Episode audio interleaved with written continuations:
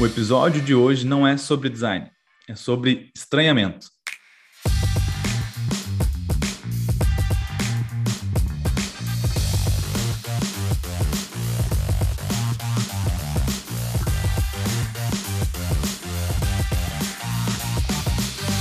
O Não é sobre design é o seu podcast sobre inovação. Aqui, a gente cria pontes entre pensadores e makers, sempre, claro, destravando novas perspectivas guiadas pela lente do design estratégico. Não segue ainda o nosso Instagram? Ah, então isso acaba agora, né? Abre aí o teu Instagram, busca lá, arroba não é sobre design e pronto. Acompanha a gente por lá, tudo que está rolando, que já rolou e que ainda vai rolar na segunda e na terceira e na quarta temporada, enquanto a gente seguir aqui bravamente gerando esse conteúdo. Meu nome é Diego Alegre, hoje eu estou aqui facilitando esse papo. Do time do NESD está aqui hoje Campelo, professor doutor Felipe Campelo. Como é que tu tá, Campelo? Tudo bem? Opa, tudo jóia, tudo tranquilo. Tá bem, Campelo tá com uma cara boa, sempre tá com uma cara boa. e hoje a gente tem um convidado aqui super especial, tu já sabe quem é, né? Tu já clicou, já tá aqui com a gente. A gente tem hoje a honra de receber o André Fran. André, eu vou fazer uma breve descrição tua aqui, tá? Mas depois tu vai complementando e, e enfim, né? É uma, uma, breve síntese do que tu já fez, o que tu faz. O André, ele é um dos criadores do programa Não Conta Lá em Casa. E que mundo é esse? Ele viaja, né, ao longo dessas temporadas para vários destinos não muito comuns, né, destinos assim bem inusitados, com um olhar bem inusitado, e tem muito do que a gente vai falar hoje aqui. Ele acompanhou ao longo desses programas, né? A saga dos refugiados sírios na Europa, a vida na Coreia do Norte, a eleição nos Estados Unidos que elegeu o Donald Trump, entre tantas outras histórias que ele vai contar aqui para gente hoje. Ele também é colunista do Estadão, produtor de programas como O Futuro é Feminino e a série Meme Explica, apresentada no canal Futura, e tem trabalhado em produzir conteúdos críticos sobre a nossa vida em sociedade, o que super se conecta com a gente aqui. André, seja muito bem-vindo, para a gente é uma honra ter a tua presença. Obrigado, Diego, meu amigo Felipe. Prazer é meu de estar aqui, trocar ideia, conversar, que é o que eu mais gosto. Tudo isso aí que você sintetizou, Diego, tem uma raiz, que é trocar ideia, conhecer pessoas, falar e comunicar. Então, adoro esses papos, ainda mais com, com vocês aqui. Uma coisa é sempre certa aqui no nosso roteiro, né? Que a gente tenta seguir, que é o começo dessa história. Então, assim, ó, eu tenho aqui uma pergunta super bem escrita, mas a minha pergunta é, André, por que que tu faz o que tu faz? Excelente pergunta, é, porque geralmente a pergunta é essa, né? Como é que tudo começou? Mas o porquê de tudo começar é, é um pouco mais profundo. Eu acho que desde mais novo eu carrego um pouco dessa, desse inconformismo com, com as injustiças, com desigualdade, e aí conforme eu fui né, me formei em, em, publicidade, né, comunicação social e depois em jornalismo. Então, um cara que gostava muito de ler e me informar e fuçar e aprender. Então, fui conhecendo, né, você vai ampliando os horizontes, fui querendo mais interessante interesse no mundo como um todo e vendo, né, esses pontos de, de conflito e de choque, de desigualdade pelo mundo. Então, acho que eu sempre tive isso dentro de mim, mesmo antes de ter a oportunidade de profissional de poder viajar e ver de perto algumas dessas grandes questões, dessas grandes causas que eu mostrei aí ao longo da, da minha carreira. Mas por quê? Eu acho que o porquê seria esse. Eu acho que é alguém motivado para conhecer o mundo e ao mesmo tempo inconformado, querendo fazer alguma coisa, mesmo que minimamente um grãozinho de areia, como a gente faz aqui no nosso papo no podcast, ou quem faz escrevendo num site ou participando de um programa de rádio, ou no seu dia a dia, uma ação social, sei lá, eu tinha essa vontade de, depois de conhecer, de entender algumas questões, de querer também fazer a minha parte por um mundo melhor, por mais ingênuo que sou, né, e que é realmente, mas acredito que, que nortei um pouco assim do que eu faço por isso. Uma das coisas interessantes do teu trabalho é, é a perspectiva que vocês trazem, ponto de vista que vocês trazem sobre esses temas, né, sobre esses assuntos. E olhando para essa tua primeira apresentação, assim, né, dessa tua inquietação com esses temas, quem que te influenciou nesse processo? Isso vem da tua família, assim, vem da, enfim, vem do jornalismo, essa tua visão crítica, mas quais foram as influências que rolaram, assim, nesse teu processo de formação como pessoa, como profissional, que te trouxeram esse ponto de vista muito específico, né, dos conteúdos que tu produz? Porque da publicidade que não foi, né? É, é, é outro, é outro, outro esquema. É, é outra, exatamente. Foi bom para depois ver o que, que eu realmente não queria. Não é isso aqui. Então vamos seguir outro caminho dentro da comunicação. Hum. Isso aqui estava indo contra tudo aquilo que eu acreditava. Mas nada contra a atenção publicitários aí nos ouvindo. É cada um a questão de vocação mesmo. Cada um encontra o seu caminho. Mas voltando à sua pergunta, Diego, que qual foi mesmo agora, voltando? Não, de onde que veio esse teu viés, assim, essa, essa tua perspectiva para esses assuntos, né? Quais foram as influências? Cara, parente, pai, foi um livro, um documentário que tu viu quando era criança? De casa não foi. Eu sempre tive muita liberdade em casa e até o privilégio, né, de, de sempre crescer aqui na Zona Sul do, do, Rio de Janeiro, do Leblon, então de poder experimentar, sempre tive acesso a, a, tudo que eu, que eu podia consumir, assim, de produção cultural e tal. Mas o meu pai é advogado, né, aquela aquele trabalho tradicional, né, que sai de manhã, chega à tarde da noite. Minha mãe dona de casa também, né, aquele perfil de uma de uma outra época. Mas eu sempre fui mais pela criatividade. Acho que talvez aí pelo lado da minha mãe. Minha mãe desenhava bem, mesmo que não profissionalmente. Então eu sempre gostei de desenhar e sempre me incentivava muito nisso. Comecei desenhando bem quando criança. E do desenho é uma comunicação visual, né? Então da comunicação visual para o interesse por leitura e lia muito. E acho que isso também peguei do meu pai e da minha mãe. Meu pai lia muito, mas muito em função do trabalho, né, advogado e tal. E a minha mãe lia muito mesmo, estava sempre lendo alguma coisa. É, tem uma história muito engraçada que a minha mãe, para botar aí meu irmão mais novo para dormir, ao mesmo tempo ela queria ler as coisas dela, não queria perder tempo lendo, pô, sei lá, conto da carochinha para gente. Então ela ela embalava nosso sono lendo a biografia de Rui Barbosa, né, que ela aproveitava, ficava lendo lá para ela e para a gente que tá criança, tá entendendo nada mesmo, ficava, ah, só queria a mãe ali contando uma o som da voz da mãe ali para dormir. Mas comecei, acho que começa por aí, tento analisar. Eu falei, não, de casa não foi, porque não tem jornalista, não fui diretamente seguindo a carreira de nenhum dos dois. Mas esse interesse pela comunicação, por se informar, por ler, por entender eh, as coisas, acho que talvez tenha, tenha raiz aí. E aí, mais tarde, associando comunicação e criatividade, e eu, como um consumidor de cultura de, em todos os meios, e depois, cara, bebendo tudo tipo de referência. TV a cabo chegou, eu ficava assistindo Seinfeld lá direto, né? The West Wing, né? que despertou meu interesse por política americana, e depois vendo... E aí, ao mesmo tempo, eu via documentários dos mais tradicionais, né? Via Buñuel, via Eduardo Coutinho, via cinema antigo desde o Brasil, via cinema iraniano para ver outras, outros tipos de linguagem. Então, sempre fui um cara muito curioso assim, pela, pelas produções culturais e pela comunicação do mundo todo. E acho que isso foi formando um olhar e uma linguagem bem particular. Quando chegou a internet, cara, aí foi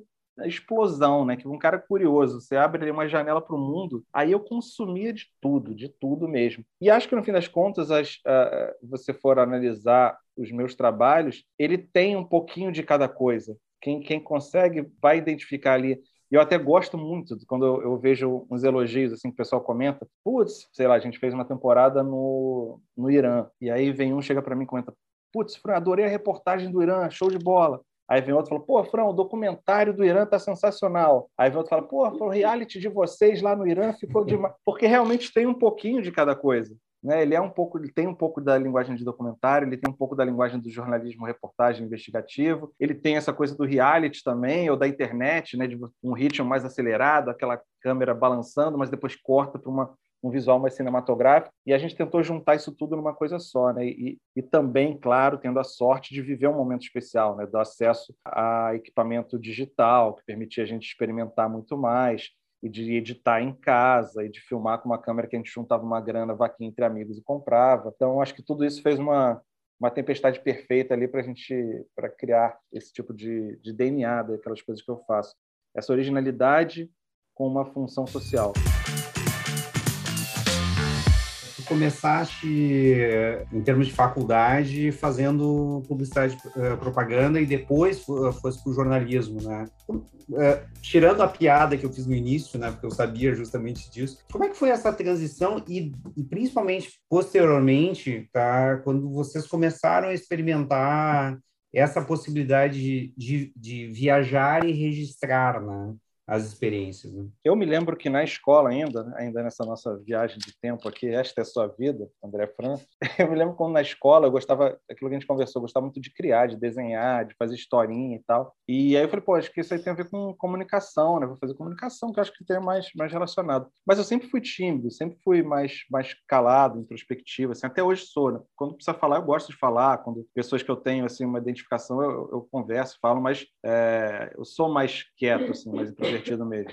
E aí, e, e, aí eu me lembro que uma orientadora vocacional que tinha na escola, né, quando você vai fazer vestibular, foi lá, então você faz aquele teste, preenche o negócio, não sei o quê. E aí eu falei, ah, eu queria fazer comunicação. Ela, comunicação? Você calado assim vai comunicar o quê com quem?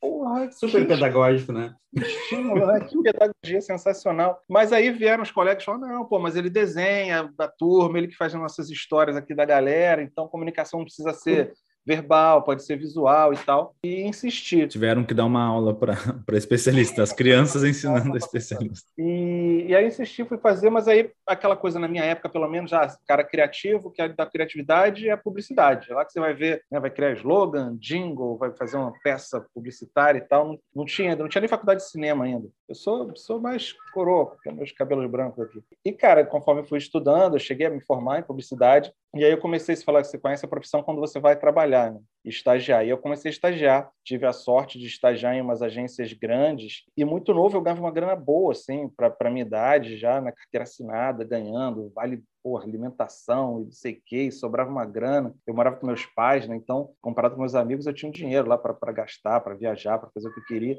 E ficava aquela coisa meio né, da vida tradicional, pô, não posso largar o emprego no país que a gente mora, eu vou, ah, não, vou largar tudo, pô, playboy, você... E até pelo meu pai, que vem de uma origem mais humilde, então aquela coisa, não, tem que trabalhar, tem que fazer. Mas cada vez mais eu, interessado nessa coisa que eu falei lá no início do mundo, nas injustiças, e o que que tá, quais são os problemas da humanidade hoje e tal, eu, eu via que a publicidade ia totalmente contra aquilo, né? Eu, eu trabalhava no dia a dia inventando desejos falsos para as pessoas comprarem coisas que elas não precisam e nem necessitam para influenciar uma sociedade de consumo exagerado que não contribui com a sustentabilidade do planeta. Ou seja, era tudo contra aquilo que eu acreditava que eu queria fazer. Mas eu ficava preso, essa coisa, cara, não vou abandonar um emprego desse, até o dia que eu fui demitido.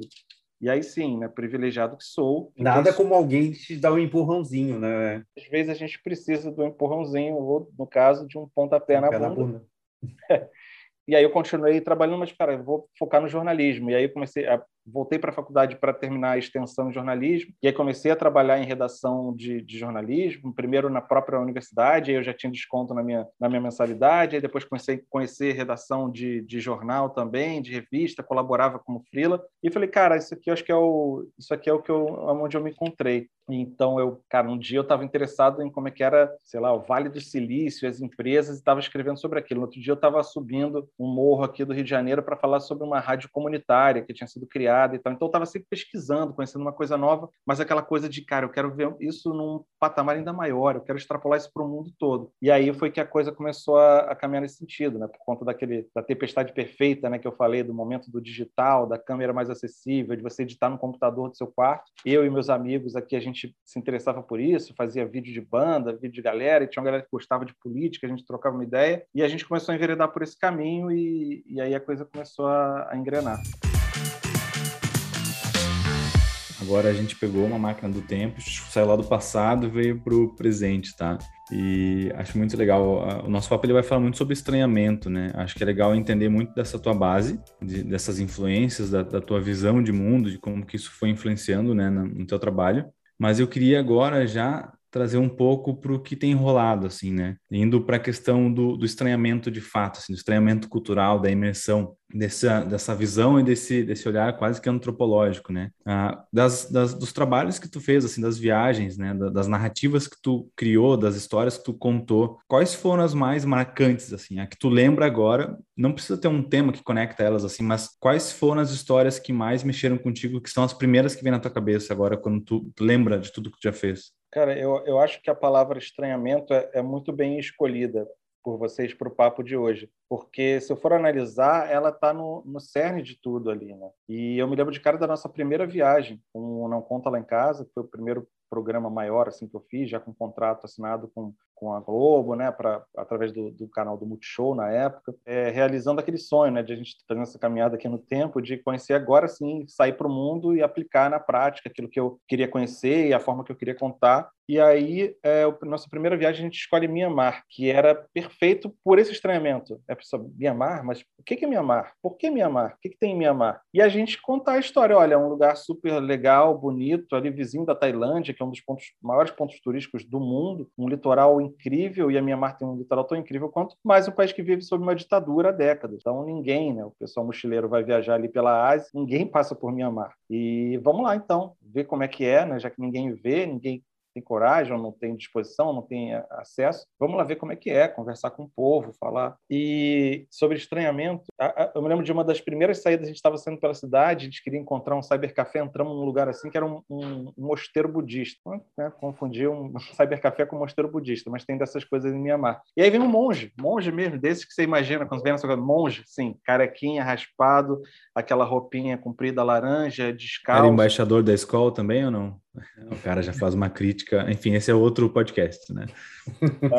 Não peguei a piada, mas. Não, não, da monja, da monja brasileira, que ela virou ah, tá. embaixadora tá. da escola agora tal. Mas enfim. Ah, sim, não sabia dessa. Curioso. Um parênteses desnecessário. Vai lá, segue aí.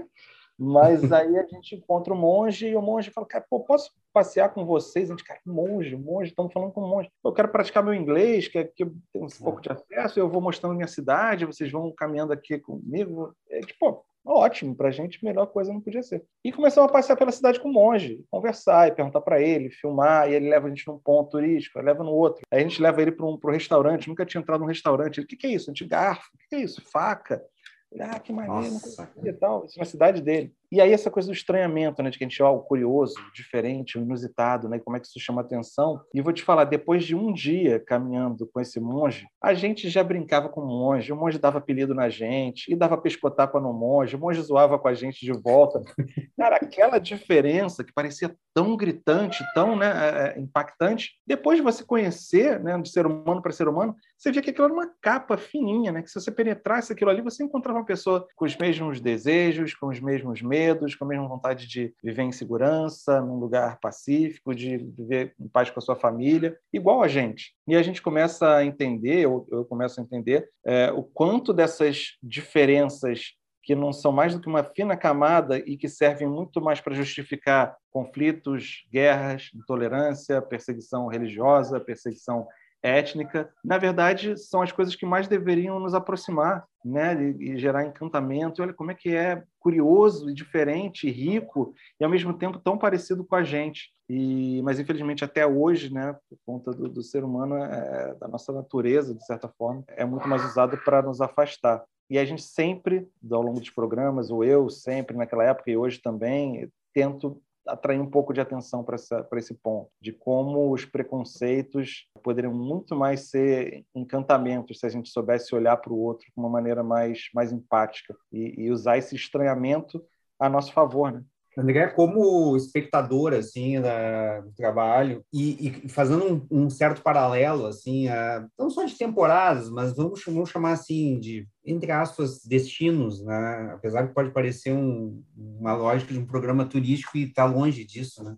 Eu acho que tem alguns programas que para mim marcaram muito assim, né? uh, em relação ao trabalho por, por temáticas mais profundas que estavam por trás. Né? Tem a história da, dos refugiados, e que vocês foram meio que seguindo, assim, né? indo em direção à Alemanha, não era isso? Exato. E que putz, era, além de tudo, tem um momento histórico né, super importante em termos de movimentação de refugiados, de algo quase sem precedentes, né? Uh, desde a Segunda Guerra Mundial, né? E, e tem uma, uma cena, eu estava tava revendo os materiais e para mim é muito chocante, assim, eu, eu, já vi, ouvi um relato seu em algum, algum lugar, tá? Que é que quando vocês chegaram propriamente na, na praia, tá? onde as pessoas estavam estavam desembarcando e numa daquelas praias, é, como teve aquela foto terrível de uma criança morta, assim. Cara, como lidar um pouco Uh, naquele momento tu é, tu é jornalista, mas ao mesmo tempo tu é um ser humano ali que que está vendo uma, uma tragédia, está presenciando uma, uma tragédia, né? Ao mesmo tempo também pesquisador, Tá? Como, é que, como é que se lida com uma situação dessas? Né? Tu, tu não é um repórter convencional ali. E, e o, o que, que isso te traz assim, de, de impacto? Sim, e, e tem um detalhe ainda que, que torna isso tudo mais, mais intenso ainda. Você falou né, daquela foto do, do menininho que morreu né, numa praia da Turquia, não estava sendo da Turquia. Da Turquia, pra... não era da Grécia. Né? É, porque estava justamente ali naquele trecho né, que eles saíam da Turquia e entravam naqueles botes superlotados, improvisados, sem piloto, sem nada, miravam na direção da Grécia, da ilha de Lesbos, para chegar, que era o trecho mais curto, mas é um trecho muito longo. E muitas e muitas pessoas morreram afogadas ali fazendo, tentando esse trajeto. Esse menininho, um deles. E foi aquela foto que chamou muita atenção para a crise dos refugiados quando chegava na Europa. Tornou uma crise quando o negócio bate na porta da Europa. 5% do contingente de refugiados chegava na Europa. 95% né? já estava buscando abrigo da guerra da Síria, da perseguição do Estado Islâmico em países como Jordânia, no Kurdistão, na, no próprio Iraque, no norte do, do, do Iraque, é, na Turquia mesmo. E aí a gente foi contar essa história, né? E, inclusive com esse detalhe. E a minha esposa estava grávida da minha primeira filha, da minha primeira e única filha, a Estela, que agora está com cinco anos, né? Então faz as, as contas aí. Então eu já estava olhando, vocês, né, que são pais sabem disso também, você começa, a, a criança ainda não nasceu, depois que nasce, então a sua perspectiva para certas coisas muda completamente. Mas quando está na barriga, você já está pesquisando, você já está vivendo uma outra realidade, você já é uma outra pessoa, né? Você já é um, um futuro pai ali. Então, aquele tipo de, de, de, imagem me tocava, me tocava especialmente. E eu me lembro, olha, olha a curiosidade, que eu, eu fui fazer uma palestra aí vocês devem conhecer o Fábio Anchilcanoff, lá da, da FAMECOS. Eu fui fazer uma palestra lá pessoal num auditório grandão, mil pessoas. Primeira vez que eu voltava dessa viagem, estava contando sobre trabalho e estava contando essa história. E a minha filha já tinha nascido. E aí eu já tinha toda essa outra relação com o Crescer. Eu comecei a contar essa história e aí comecei a falar da foto do garotinho, como eu já tinha contado 320 mil vezes, né?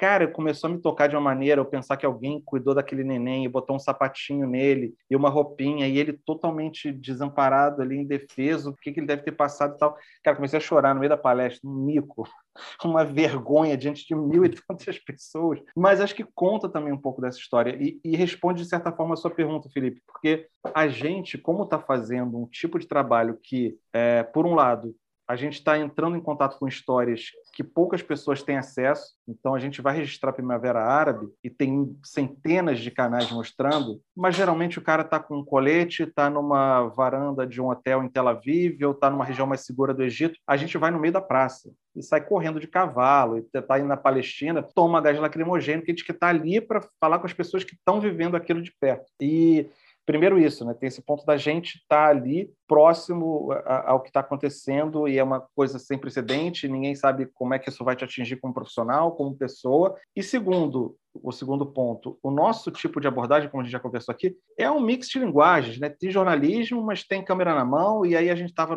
distribuindo mantimento para refugiado, pô, tem uma criança passando frio, tem um cobertor aqui do lado, a gente pegava o cobertor e entregava, no canal, distanciamento jornalístico, eu não posso entrar em contato com o objeto da minha... A gente não respeitava muito esse tipo de, de coisa, a gente observa, respeitava muito mais a, a, os direitos humanos do que a ética jornalística, e muito mais a nossa moral do que as regras de, de redação e, e, tudo mais, é, assumindo todas as críticas em relação a isso.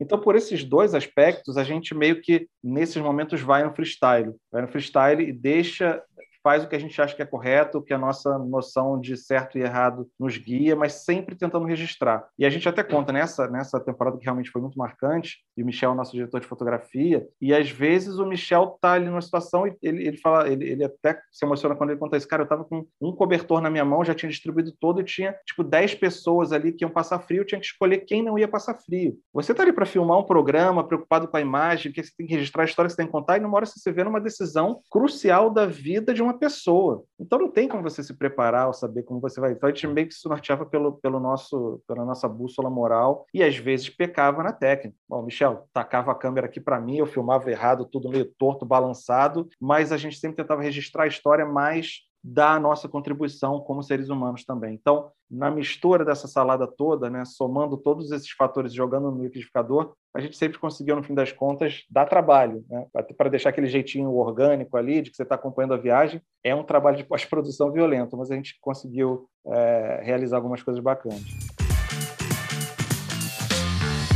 Eu tenho uma, uma, uma pergunta sobre pré-produção, sobre o pré-viagem, né? Muito interessante esse teu ponto de, né, do como as coisas acontecem no calor da emoção, né? De tu tá com, com cobertor e tu tá filmando, tu tá produzindo conteúdo e tu tá pensando em fotografia, né? mas ao mesmo tempo tem alguém passando mal do teu lado ali, morrendo e tal. Né? Deve ser uma, enfim, não, não tem preparação para isso, né? Mas eu queria explorar um pouquinho do processo criativo de vocês, tá? Ah, claro que quando tu chega lá, a, interação com, né, com o monge não estava programada, né? né? Ou, ou, que tu ia encontrar as pessoas no exato momento da né, na praia deles chegando. Queria entender um pouquinho desse processo de, de criação de vocês, assim, até que ponto vocês se preparam, até que ponto esse freestyle ele é previsto também e desejado, mas como que é esse processo pré, assim, pra, antes de embarcar de fato e ir para lá?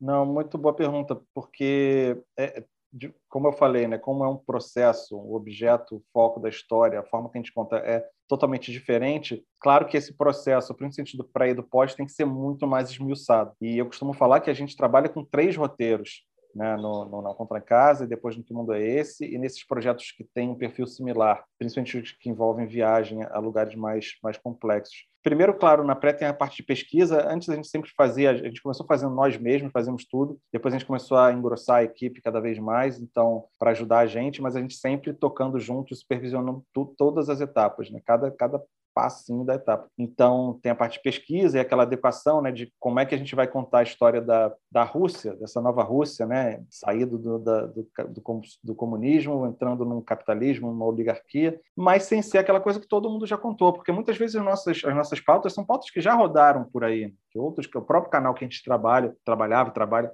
já contou aquela história. Então a gente conta de uma maneira diferente. Então, como a pesquisa é como a gente vai contar essa história de uma maneira própria nossa com imersão e tal. Então, em vez de pegar e, e fazer um talking head naquela cabeça do jornalista falando para a câmera índices da economia antes e depois da, da Rússia, a gente dá uma volta de tanque. Então, a gente, uma volta de tanque... Dá tiro de AK... Dá tiro de AK-47. Pois 47. é, a gente pega, olha só, isso aqui era uma ferramenta da antiga União Soviética, agora sendo usada por uma galera para fazer dinheiro, né, ganhar uma grana, fazer um business aqui, nessa nova Rússia. Ao mesmo tempo, eles ainda estão aprendendo com essas coisas e não tem muita regra, e, e, o dinheiro acaba falando alto até demais. Então, os caras não têm termo de segurança, equipamento de, de proteção, nada. Ah, isso aqui é, comprou os direitos de usar esse tanque, tem alguma regulamentação com o governo, inspeção. Não, isso aí era, ficava ali, a gente pegou, agora a gente aluga aí, está aqui na mão, aqui, duzentinho, entra aí, daí dá uma volta. Aí o cara apontava numa pirambeira lá para descer, a gente dá para descer isso aí. O cara, olha, nunca desci não, vamos ver agora se dá.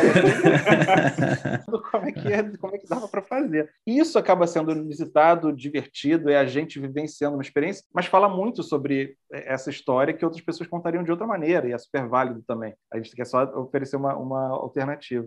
Mas é por aí. É, eu não respondi a pergunta ou não respondi a pergunta, ou me perdi respondendo que, a pergunta? Que, não, você estava falando do processo de construção ah, de um, processo. de, um, Vamos lá. de, de roteiro. Os três roteiros, né?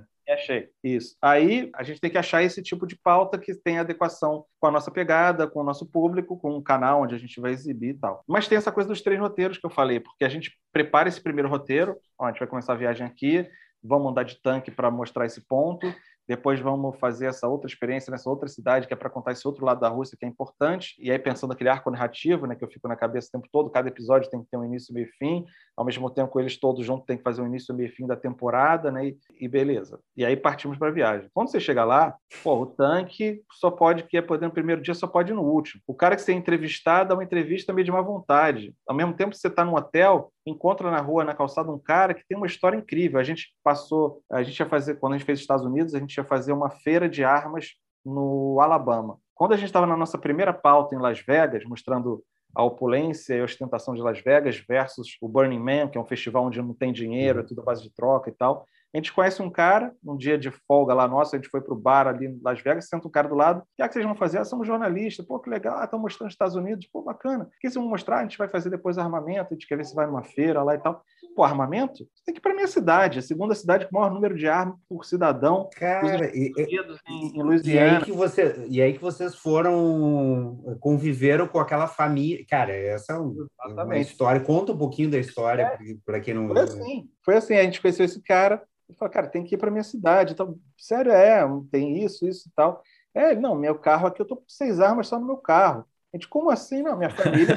que genial.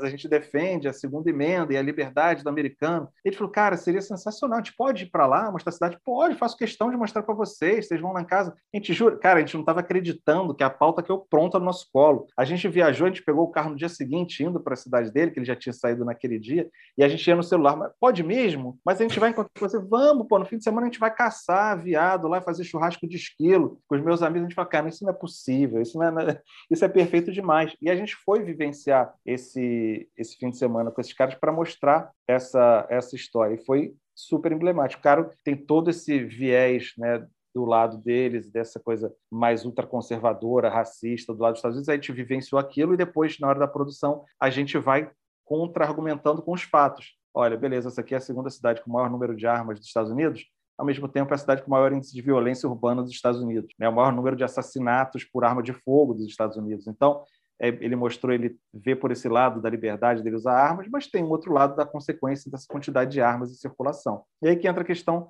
dos três roteiros que eu estou falando. A gente se prepara com o roteiro 1, um, chega no meio da viagem, você tem que criar um roteiro 2. E aí eu fico maluco e não durmo nenhum dia. Porque uma coisa que caiu aqui, eu tenho que repor com essa daqui, que aí ganha mais um episódio, então eu tenho que tirar alguma outra coisa para encaixar. Então eu vou montando esse quebra-cabeça de um segundo roteiro. E quando a gente volta na pós-produção, aí eu sento com a equipe de edição, né, e tá editando, e às vezes, olha, Fran, putz, essa história que você queria contar aqui no início não está rendendo tanto. que você acha de jogar ela para o final do segundo episódio, puxar esse personagem para cá?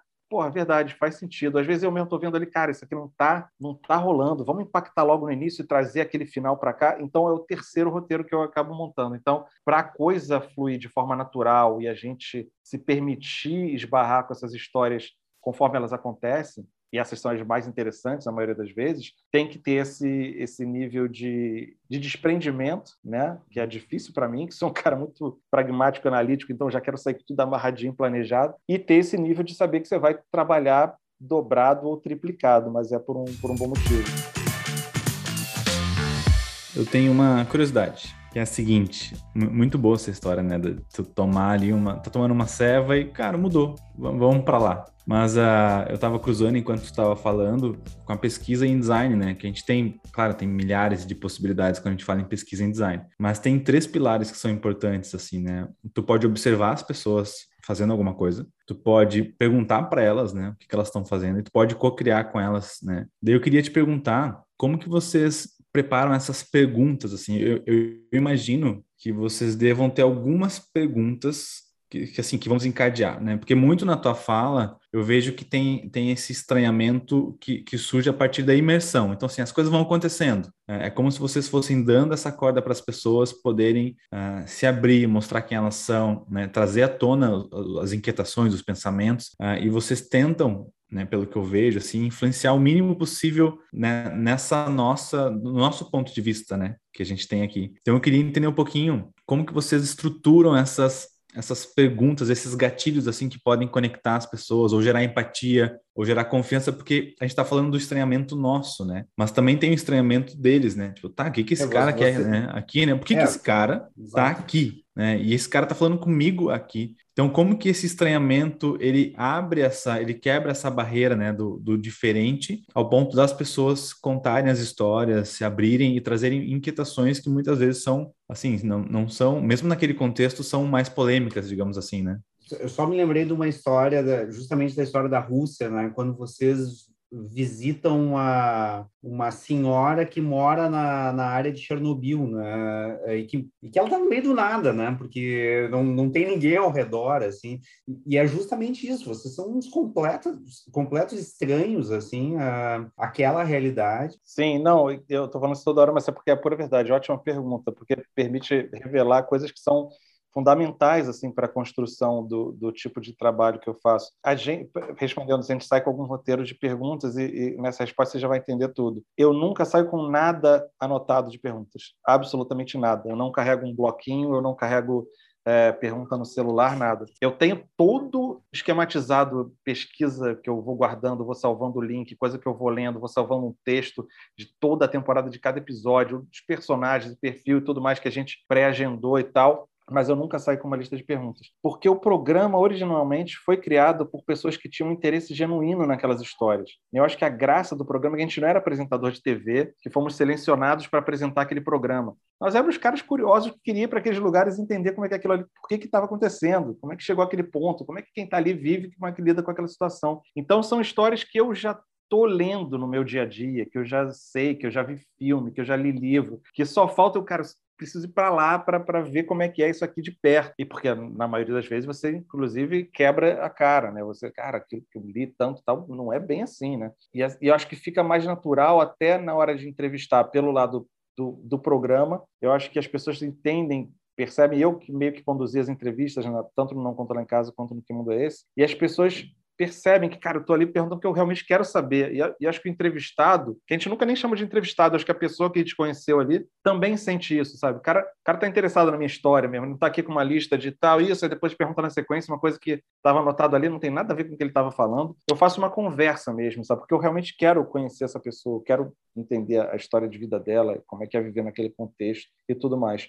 E, e, e isso faz toda toda a diferença no fim das contas. André, é, justamente pegando esse essa tua uh, explicação, quais foram os lugares que efetivamente tu tivesse maior estranhamento, mesmo estando entre aspas preparado para, ou seja, tu tinha lido, tinha visto filmes, etc, etc, e chegou lá e cara, não era nada disso. É, pô, tem um lugar que eu sempre cito direto nesse tipo de pergunta, que é o Irã. O Irã, eu, eu fui, tive a oportunidade de duas vezes, um intervalo de quase 10 anos, assim, em momentos bem distintos, né? O Irã, no momento ali, Barack Obama, acordo nuclear, o Irã se abrindo um pouco mais e, e ficando um pouco mais moderado, e movimentos sociais ali dentro é, acontecendo, mas o Irã é um lugar e depois de um Irã Trump, né, na era do Trump, então rompimento com o acordo nuclear, crise econômica, e aí de novo os radicais falar, tá vendo? Não adianta a gente ser moderado com os Estados Unidos, tem que ser radical, os fundamentalistas é que estão certos. E o Irã, é, independente desses dois momentos, é um país extremamente riquíssimo em história, com uma estrutura muito bem desenvolvida, onde os pontos turísticos são todos muito bem conservados, onde as estradas são ótimas, onde você vai encontrar em Teherã, na capital, uma juventude super antenada e moderna nos cafés com seus laptops ali, e que já estava largando para trás essa coisa do anti-americanismo e vendo Netflix, entrando na rede social, driblando ali com um VPN qualquer para driblar a censura, e segurança total. Eu me lembro que a gente foi viajar de carro, primeira vez, né? Viajar de carro, atravessar o Irã de carro. E a gente estava numa praça lá, pô, tem algum motorista aí que faz viagem mais longa para levar a gente e tal. A gente, porra, a gente vai entrar num carro de um malandro que a gente não conhece, para atravessar de noite o Irã e tal. Aí a gente perguntou para um cara que parecia mais amigável, pô, cara, é, é seguro e tal. O cara virou para a gente e falou assim: amigo, você está no Irã. E esse conceito de você estar tá no Irã, que antes para a gente olha, cuidado, você está no Irã. A gente viu, cara, isso é totalmente um pré-conceito mesmo nosso, né? Que a realidade era como ele falou para a gente, cara, você está no Irã, aqui é seguro, ninguém vai te roubar, ninguém vai te assaltar. Se bobear, o cara não vai nem te cobrar a viagem, se for com a cara de vocês. O que era verdade. Pedir informação num bazar, numa loja, o cara fechava a loja dele no meio do dia. Não, vou levar vocês. Pegava pela mão, comprava nossa passagem do metrô, entra aqui todo mundo. Ó, você vai ser naquela entrada ali, ó, é aqui que vocês queriam chegar. Deixa eu voltar lá para o meu trabalho e tal. Tipo, não precisava, como assim? É o povo mais hospitaleiro do mundo que eu conheci, disparado. O povo japonês é muito é, simpático e tal a parte de todas as questões históricas, mas o, o, iraniano tem essa coisa da hospitalidade, da proximidade, de querer te receber, de fazer amizade, de conversar com você. É, é uma viagem que eu recomendo, assim, tipo da viagem que dá para recomendar para os pais, sabe? Que vai ter um hotel seguro, cinco estrelas para ficar no conforto, vai ter... O problema é tu convencer os pais, né? Pois é, tem que, tem que acreditar na minha palavra. Ou assistir os programas, vai ver. Assistir os programas. É, realmente, lugar... E um lugar lindo lugar lindo, né? Você tem é, patrimônio da humanidade para cada esquina que você que você vira ali. Um lugar assim que eu destacaria seria o Irã. E até voltando, complementando com essa coisa do, das perguntas dos personagens que o Diego perguntou, e o Felipe Uf, que viajou comigo desde Não Conta Lá em Casa, que mundo é esse, criou os dois programas junto com a gente, ele, ele defendia muito essa, essa tese, né, de, cara, vamos chegar e ficar mais tempo nos lugares, fazer conexões com as pessoas, as pessoas se sentirem mais próximas da gente, aquela conversa e a naturalidade elas se abrirem ainda mais. E, e, às vezes não dava né por conta do deadline e tal prazo mas mas era verdade né que você acaba vivenciando melhor e acaba saindo né retratando de forma mais natural e verdadeira essas histórias tempo, por exemplo, eh, essa última temporada que vocês foram para o Irã, eh, quanto tempo vocês acabaram ficando lá? Só para ter um, uma ideia, assim. A gente acabou fazendo um cálculo que, contando com deslocamento e tal, a gente tinha assim, uns cinco dias para por cada episódio de meia hora. Cálculo aproximado. Claro que você está numa situação mais extrema, quando a gente estava filmando linha de frente contra o Estado Islâmico, cara, tudo ali é, é inusitado. Então, é câmera ligada o tempo todo, um dia rende um episódio até mais. Mas, em geral, quando é uma coisa mais né, planejada e tal, Rússia, Irã e, e, e outros assim, a gente fazia essa média. Então, para trazer quatro episódios, a gente ficava uns 20 dias. André, é o seguinte, a gente está chegando já aqui na reta final, tá? A gente vai te liberar, mas eu queria fazer uma última pergunta antes, tá? Para a gente fechar aqui dentro do nosso, da nossa tentativa de, de 40 minutos, né? A gente sempre passa um pouquinho. Que é a seguinte, a gente foi lá para tua infância, né? Do André Fran criança, que era tímido, que quis estudar comunicação para se expressar, tal, das, das influências que teve, foi para o pro profissional, para o trabalho. E a gente falou muito dessa questão do processo de criação, né, das influências também, do, do, freestyle, né, que acho que é um ponto bem importante assim do, do, trabalho de vocês, né, que é um freestyle né, pragmático também, que está dentro de uma amarração ali, né, também eu faço parte desse, desse time aí, mas eu, eu queria trazer um pouquinho dessa, desse fechamento, assim, desse cuidado que vocês têm na hora de envelopar. Teve um ponto que tu trouxe na tua fala, né, que tu falou da, da questão da que por trás daquele monge, daquela roupa de monge, né, tinha um cara igual a nós aqui, né? Uh, brincalhão, enfim, tudo mais, que tem os mesmos, as mesmas necessidades. Daí tu citou algumas, né? Tu falou segurança, por exemplo. Daí tem um ponto que, que é interessante, né? Quando a gente vai para esses ensaio antropológico, assim, para essa imersão, que é o que, que é segurança, né? Por exemplo, né? Para o Campelo, segurança, nós três aqui temos essa necessidade. Mas para o Campelo, talvez segurança seja ter uma câmera instalada na casa dele. Para o André, a segurança é andar armado, sei lá, tá? E para mim, a segurança é ter um cachorro, um pitbull, né, no meu portão. Então eu queria te ouvir, né? Eu te prometo que essa última pergunta, assim, né? Antes de uma outra, que é de fato a última, né? Que é a seguinte: né, na hora de envelopar nessa pós-produção, né? Que é a edição, quais cuidados que vocês têm assim, na hora de passar essa mensagem para não reforçar um estereótipo, né, para não de repente trazer uma, um significado para segurança que talvez não seja o que seja segurança para eles lá, mas é o, quais são os cuidados na hora de falar assim, cara, fechamos, está aqui o episódio, está aqui a temporada, pronto, pode mandar para como que é essa linha lá mesmo da, da, da TV? Trabalhei bastante em TV, mas esqueci. O que é Switch? Switch, isso, tá lá pro Switch lá, a fita, não é mais fita, né? Agora é, um, é digital, né? Mas enfim, o que que rola nesse processo com vocês? Eu acho que no fim das contas a gente o, o que serve de base para a gente não não se deixar influenciar e, e, contar a história mais verdadeira por cima possível é que tem aqueles direitos que são inegociáveis, né? direitos humanos, né? o direito à vida, à, à educação, à, à, saúde, e sempre pelo olhar do outro. A gente não é a gente que conta as histórias. Isso para a gente é dar uma segurança, né, para usar essa palavra, muito boa, porque não é a nossa opinião. A gente está ali, o próprio nome do programa né, agora o último, não, o que mundo é esse, é, uma, é uma, um questionamento. Então a gente está ali para ouvir o outro, para ouvir quem vive naqueles lugares, para ouvir quem vive naquela realidade, seja do lado que for, as pessoas façam seus julgamentos. No próprio Irã, eu me lembro que a gente estava numa praça, chega um cara falando, pô, filma a gente, será que vão reclamar e tal? Cara, não, filma mesmo, cara, pô, mostra aqui, mostra para o povo como é que o Irã é um lugar tranquilo, que o pessoal acha que aqui só tem terrorista, que está tendo guerra no meio da rua, mostra que, pô, tá as crianças aqui brincando na praça, a gente, cara, pô, que legal esse papo. E aí ele começa a falar mais. Porque aqui, por exemplo, né,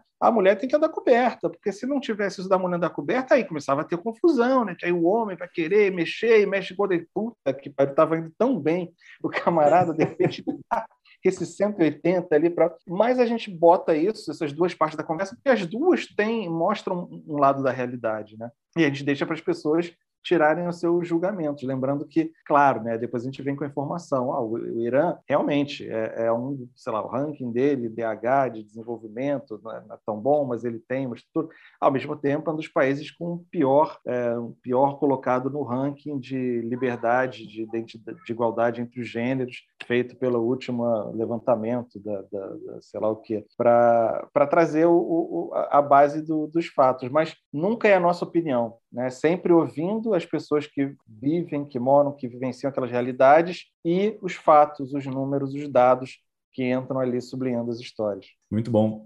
E agora, realmente, né, chegamos ao final do nosso episódio, mas antes de liberar todo mundo aqui, né, e liberar também a audiência, André, sempre no final a gente faz, né, assim, um, um fechamento pedindo algumas dicas. Então, assim, para que a galera siga a tua trilha de conhecimento, uh, o que que tu tá lendo, uh, o que que tu tá vendo, né, quais dicas que tu tem relacionadas ao tema aqui, ou não também, sabe, mas o que que te vem à cabeça para que a galera possa continuar te acompanhando ou seguir algumas dicas tuas de conteúdo. Pois é, de conversar antes, eu prometi que não ia fazer jabá, mas eu, eu vou fazer só uma passada no jabá. Né, não, o jabá é super necessário, é, ele precisa.